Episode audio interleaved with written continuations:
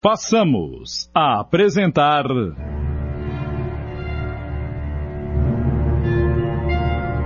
Inimigo de Família.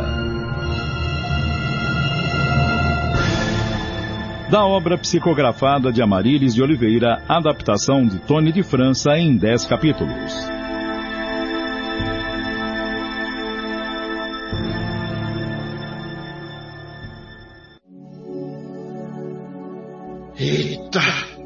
Essa mulher não nos deixa em paz. Que coisa! É melhor que você saia, para que a cura da jovem seja mais fácil. Daqui eu não saio! E não é você que vai me impedir? Pois bem, pois bem. Sua influência perderá força. Logo verá. E assim ocorreu. Foi a primeira vez que o benfeitor viu o obsessor fraquejar. Quando ele viu que nada podia fazer, ia se retirando quando. Não, não se vá. Fique. Pelo seu conceito, ela não tem de perder toda a vaidade? Tem sim. Irá. Mas não é meu conceito pessoal. E não precisa de você para conturbar ainda mais. Responda. Você está realmente feliz? Você crê que está usando bem o seu tempo? O obsessor, já menos arrogante, respondeu com outra pergunta. Me diga uma coisa. O que são Yolanda e Antônio? São espíritos que vieram para ajudar a nortear a família.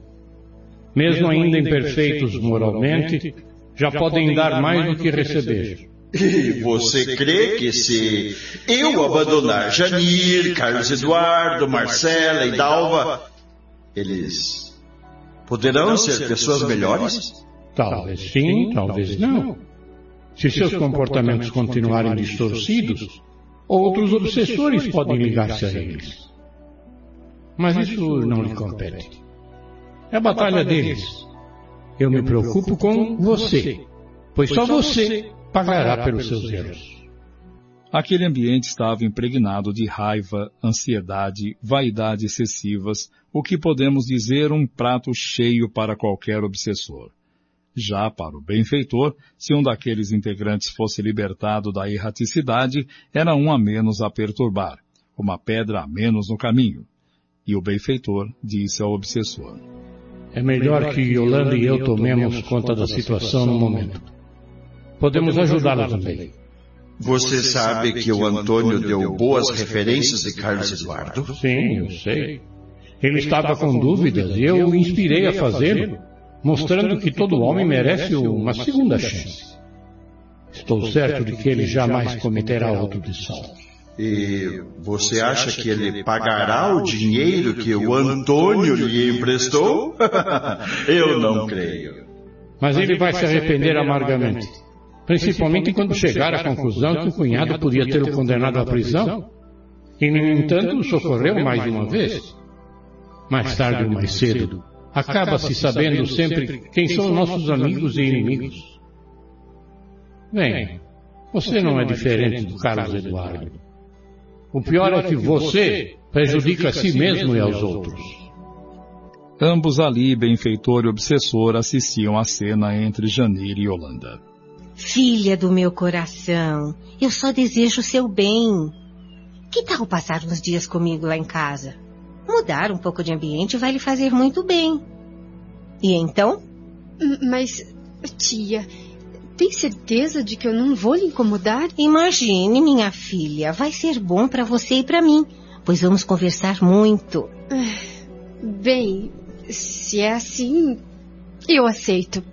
O obsessor não gostou nada daquela conversa, pois na casa de Yolanda ele não poderia influenciar Janir contra a própria tia.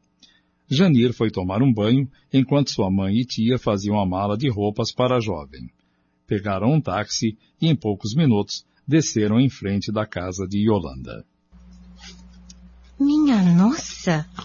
Onde pus minhas chaves? Será que as deixei lá na casa? Oi, dona Yolanda, perdeu as chaves? Parece, parece. Mas você sabe como é bolsa de mulher, não sabe? Ah, achei. Ô, oh, Marcos, desculpe, me desculpe, nem apresentei minha sobrinha. Janir, este é o Marcos, meu vizinho. Marcos, esta é a Janir. Prazer. Prazer.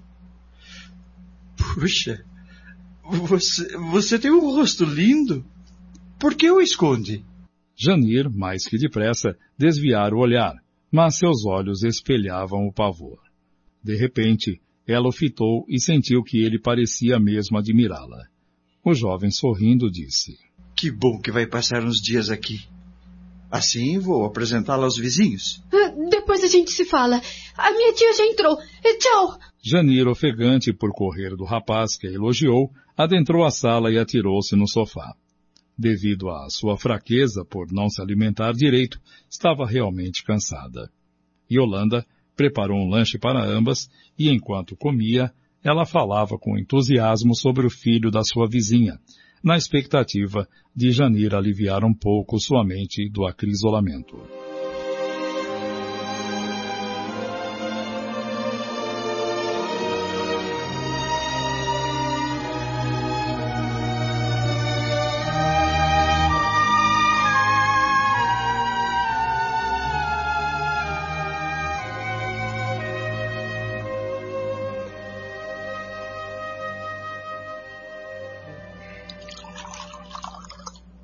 Marcela, hoje faz exatamente seis meses que trabalho na empresa.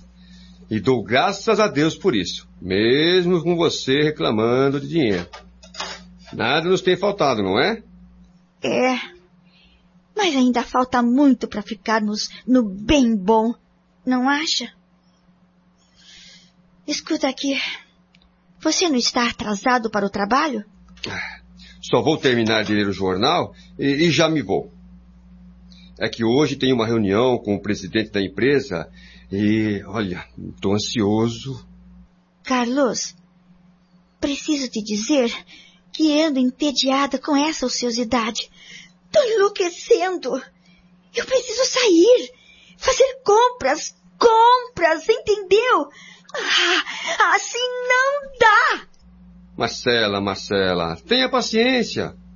Um dia ainda seremos tão ricos, ou até mais do que antes. Tenha fé e agradeça a Deus pelo que já temos. Nossos filhos estão em boa escola e você tem até uma empregada. Bem, agora tenho de ir. Não posso me atrasar para a reunião, hein? Hum, beijos. A caminho da empresa, ele pensava. Nossa, tô até com dor no estômago. E se eles descobriram o que eu fiz no passado? Ai, serei demitido?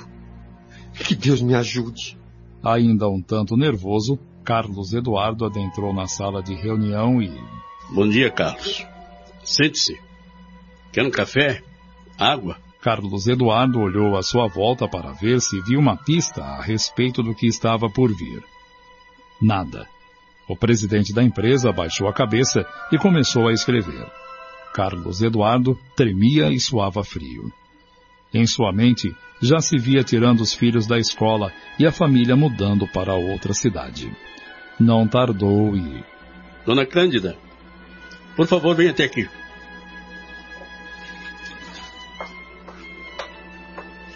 Sim, senhor. As suas ordens. Dona Cândida, tome isto e despache o mais rápido possível. Ah, traga dois cafés. Obrigado. Carlos Eduardo. Bem, vou direto ao assunto sem delongas. Mas, é, do que se trata, senhor presidente? O, o senhor está querendo me dizer que... Calma, meu rapaz. Você me parece tenso. É, é que... É que... É que estou muito feliz por tê-lo em nossa empresa. Tem demonstrado ser um funcionário de iniciativa. O departamento que você supervisiona nunca esteve tão bem administrado. Ah, puxa, doutor Sarmento. Estou realmente comovido com a sua colocação. Tenho aqui seu currículo e quero fazer uma experiência com você. É, você é uma pessoa inteligente, de iniciativa, e vejo que tem experiência no departamento para onde pretendo transferi-lo como gerente, para aproveitá-lo melhor. Seu currículo é muito bom. Carlos Eduardo não sabia se ficava alegre ou se ainda haveria algo mais a ser revelado, pois só ele conhecia seu próprio passado. Mas. Bem, vou apostar em você. Raramente me engano com as pessoas e espero que não seja desta vez. Você é o novo gerente deste departamento. Seja bem-vindo à sua função. Muito obrigado, doutor. Espero fazer um ótimo trabalho. Tenho certeza de que fará. Parabéns.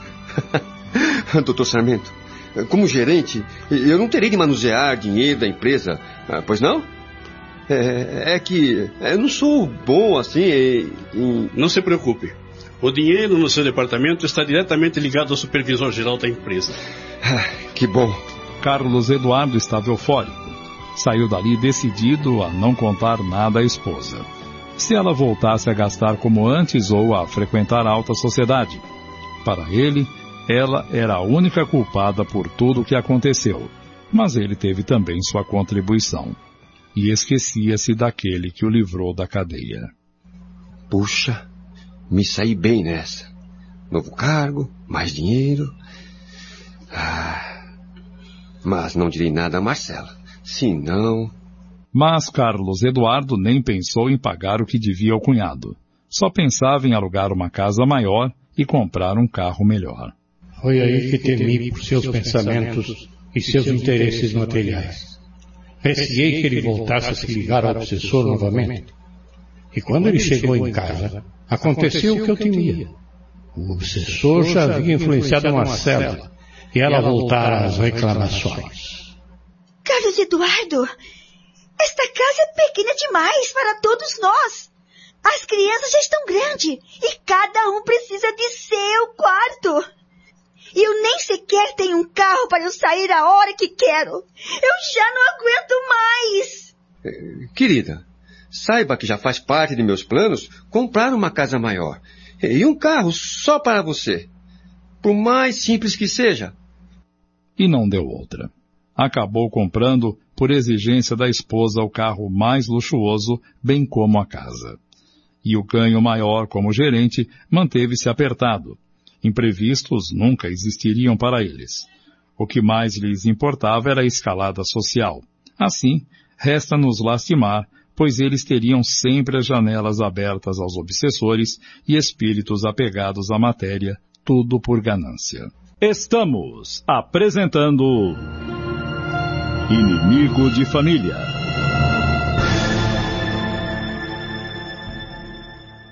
Voltamos a apresentar Inimigo de Família.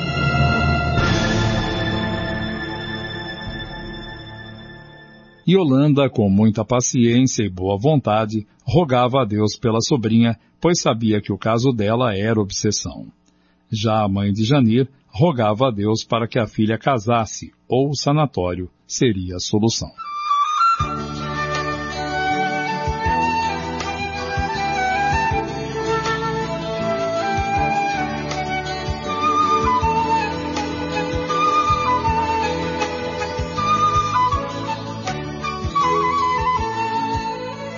Janir, querida, venha me ajudar a fazer um bolo para o nosso lanche da tarde. Tia, mas eu não sei fazer bolo. Ora, não importa.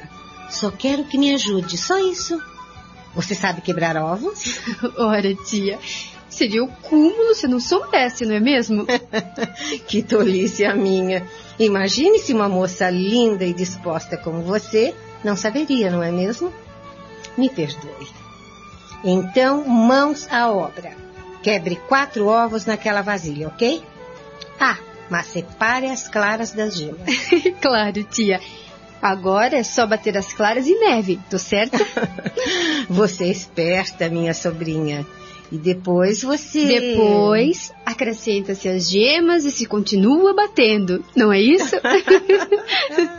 e assim, Janir estava descontraída. Somente as duas na cozinha. A tia, para descontrair a sobrinha, contava-lhe coisas engraçadas de seu tempo de adolescente, até exagerando um pouco para fazê-la sorrir.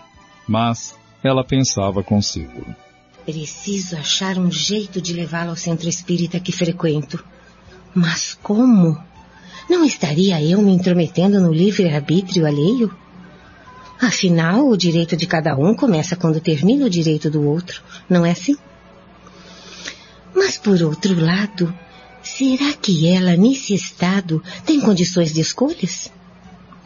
Que eu saiba, aquele que sabe mais pode ser responsável pelas escolhas de quem sabe menos.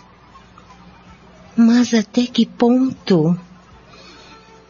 Janir, assim que o bolo ficar pronto e até que ele esfrie, vai levar um tempinho, não é? Que tal sairmos um pouquinho para aproveitar a tarde? Está tão linda. Hum, não, tia. Eu não quero sair e, por favor, não insista. A senhora me entende, não é? Eu tenho medo, muito medo de que as pessoas vão rir de mim. Yolanda compreendia a situação da sobrinha. O seu pavor era notório. Não restava dúvida, pois a própria família não escondia isso. Mas ela insistia dizendo: Janir, minha doce menina, você ainda não tem 30 anos de idade. Poderá viver até os 60, 80, Deus quem sabe. E você vai querer viver esses outros tantos de sua vida desse jeito? Receando por tudo? Ah, eu creio que posso ajudá-la, mas só depende de você. Vamos tentar? Tia, a, senhora sabe que eu te amo, mas eu. Eu sempre tive medo de tudo. O papai e a mamãe sempre foram severos comigo.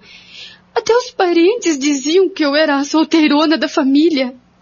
Yolanda não desistia, porque algo em seu interior, além de entender o conflito interno da sobrinha, lhe dava uma esperança que a emocionava ao ponto de rolar lágrimas de seus olhos. Foi quando ela abriu os braços e, estendendo-os em direção de Janir, disse com voz embargada. Janir, Janir, minha doce sobrinha, eu a amo muito. Independente de seus defeitos, qualidades e dificuldades, eu sofro por te ver assim, filha. Venha, deixe-me abraçá-la. Este será o seu primeiro passo para reagir. Venha. Você tem a escolha. Eu aqui só posso orientá-la e ajudar no que eu puder, nada mais. E eu quero ajudá-la. Eu tenho medo. Não, não. É, fica. Querida, não eu tenha tenho... medo. Você não tem que temer as pessoas. Ninguém vai te fazer mal algum. Não. Não tema o mundo aí fora. Deixe-me ajudá-la, deixe-me ajudá-la. Eu a amo muito. Para mim você é como uma filha e eu sofro por vê-la desse jeito. Me dá um abraço. Como num piscar de olhos na mente de Janir, ela ouvia as vozes de seu pai, de sua mãe e até do médico. Você é doente. Doente. Doente. Janir, você não tem nada. Quer ficar solteirona o resto da sua vida? Solteirona o resto da sua vida. Solteirona, solteirona. Vou interná-la num sanatório. Sanatório. Sanatório. Aqueles minutos pareciam eternos aos ouvidos de Janir. Ela olhou fixamente para a tia, que ainda de braços abertos e lágrimas correndo pelo rosto, e como um milagre. Oh, meu Deus! Eu sinto que algo estranho está me acontecendo. Nossa! Tantas coisas que me levaram a cair num poço sem fundo. Não só eu sofri, mas agora eu percebo que talvez haja outros desgraçados no mundo em que eu me encontrava.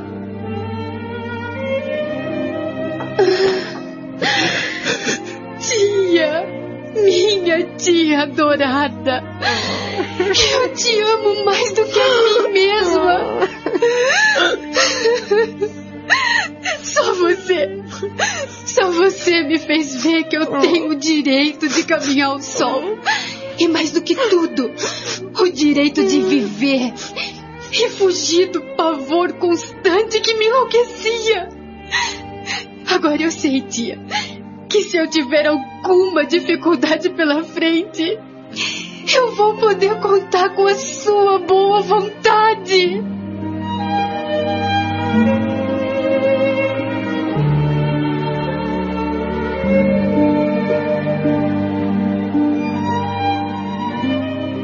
Agora você, meu amigo, acompanhe. No plano espiritual, você também iniciará um novo desafio. Ser alguém melhor. Muito melhor.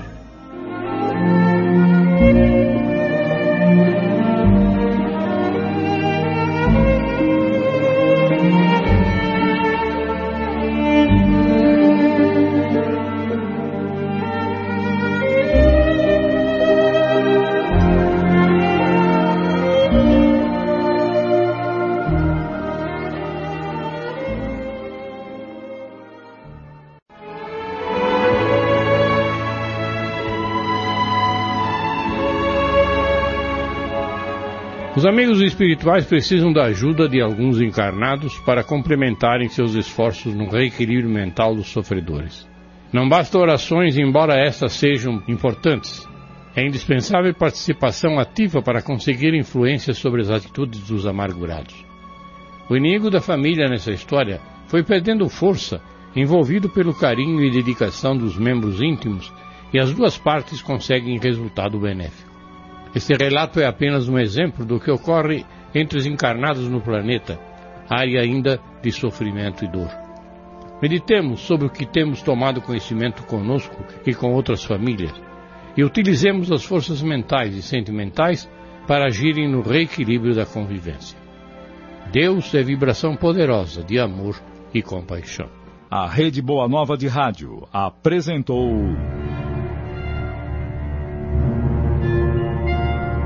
Inimigo de Família.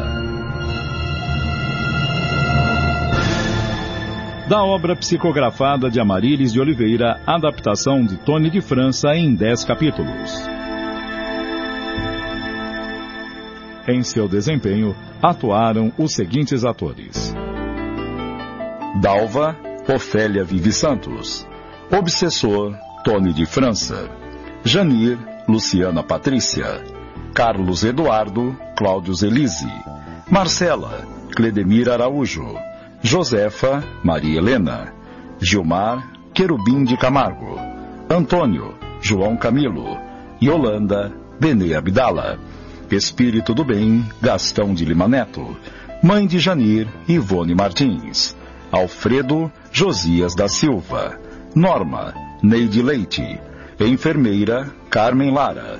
Participações especiais: Maria Quitéria, Adacel Alberto e Carlos Henrique. Narração: Joel Robson. Gravação, edição e sonoplastia: Wanderson Santos. Comentários: Gastão de Lima Neto. Direção: Tony de França.